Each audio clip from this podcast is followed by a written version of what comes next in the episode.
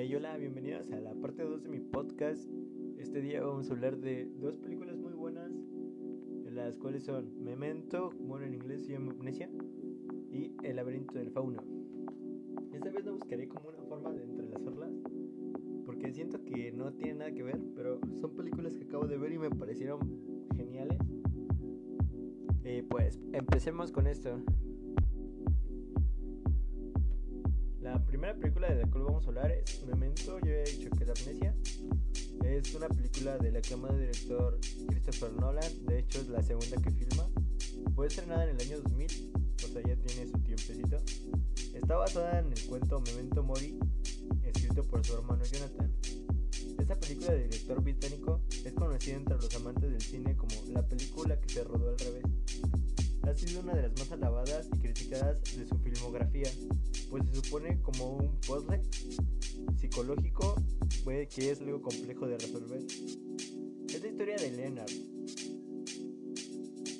Es un ex investigador de seguros que padece amnesia anterograda, anterograda, enfermedad que le impide generar nuevos recuerdos y almacenarlos en su memoria. Lo único que recuerda es la violación y el asesinato de su esposa, hecho por el que desea tomar venganza y matar al asesino. Frente a la incapacidad de poder tomar sus propias decisiones, debido al mal funcionamiento de su memoria, decide tatuarse en su cuerpo todas las pistas que considera necesarias para encontrar al asesino, técnica que comparte con el uso de una cámara Polaroid con la que realiza fotografías, en cuyo reverso se anotaciones que le ayudan a recabar información. En este sugerente contexto aparecen los personajes de Teddy y Natalie. Por un lado, Teddy es un policía corrupto que intenta ayudar a Leonard con su investigación, y por el otro lado, Natalie, su supuesta amiga, es una chica que le da información para su propio beneficio y usa a Leonard para deshacerse de todo, pues este último es un narcotraficante que intentará matarla para vengarse de su novio Jimmy, que también es un narcotraficante que hacía sus operaciones en el bar donde Natalie trabajaba como camarera. Paralelamente esta historia en, relación con el pasado de Leonard aparece una subtrama que relata un suceso en el que Sally Jane, su esposa, el protagonista era investigador de seguros de Sammy, quien padecía amnesia a causa de un accidente. Y acudió a la aseguradora junto a su esposa para poder cobrar el dinero de la póliza. En aquel momento Leonard consideró que su problema era más, más que psicológico, era físico, y de esta forma le negó el cobro ya que el seguro no cubría las enfermedades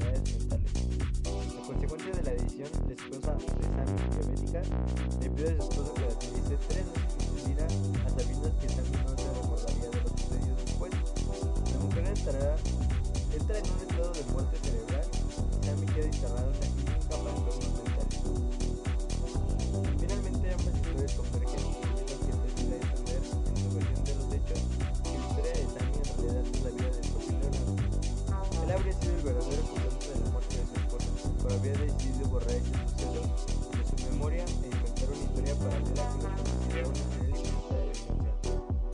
Ahora analicemos la película.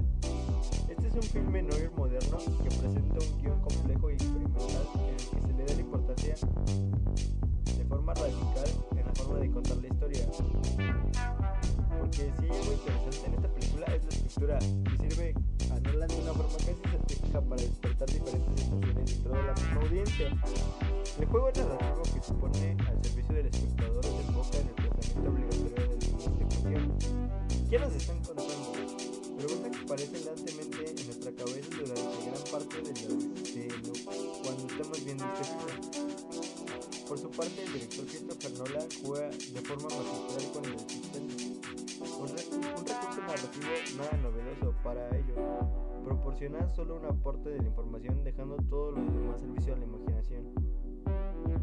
Sin embargo, el suspenso no solo es el único elemento narrativo con el que nos desafía el director, sino también apuesta por dos componentes fundamentales en la narrativa cinematográfica.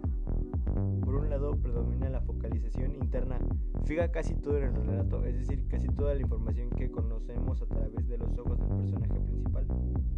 Esta es particularmente una forma de contar que lleva al espectador indefectiblemente a experimentar una transvivencia empática con el personaje,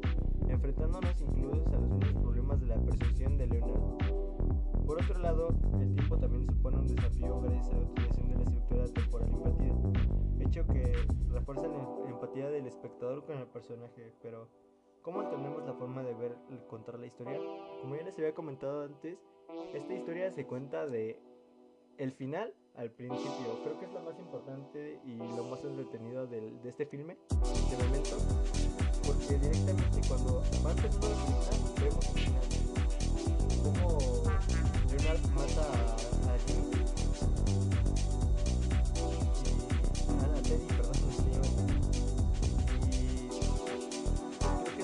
película muy importante y que tienes que ver más de una vez para entenderla bien porque son muchas cosas que pasan y pasan muy rápido.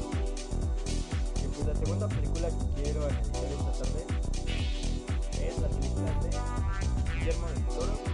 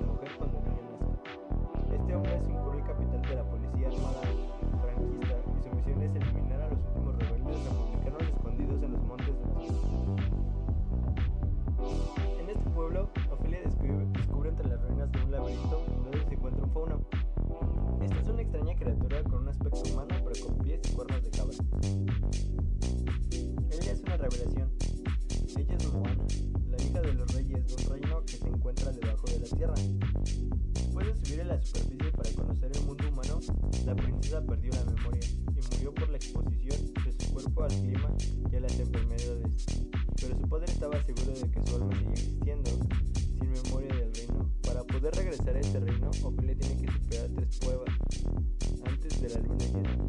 Estas pruebas aparecen en las páginas de un libro mágico y este libro se lo da el fauno. La niña comete errores, pero logra superarlas, como en la parte en la que va, tiene que bajar y ve a un sujeto sentado en una mesa, un tipo con uñas largas que no tiene ojos, que después nos damos cuenta que sí tiene ojos, pero los tienen en sus manos. Y le dicen claramente la instrucción a Ofelia de que no coma nada. Y Ofelia la desobedece y come un par de uvas, lo cual se me hizo bastante, mm, pues tenía muchísimas cosas que comer y elige un par de uvas. Y por esa mala decisión se mueren dos hadas. El sujeto de las uñas largas y los ojos en las manos se comen a las pobres hadas por culpa de este error de Ofelia. Al, después de decirle eso, va con el fauno y el fauno le regaña. Pues las indicaciones eran muy claras. Solo ve por las llaves y no comas nada. Bueno, después de tantas cosas, la niña logra superarlas. Esta película es una mezcla entre fantasía y la realidad.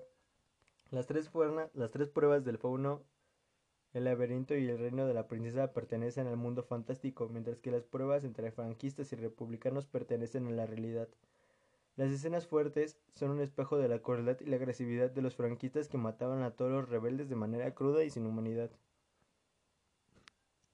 Bueno, según a mi parecer, esta película es un excelente trabajo de parte de Guillermo del Toro desde, desde diferentes puntos de vista. En primer lugar, es un exhaustivo retrato de los horrores de la posguerra y de la maldad del ser humano.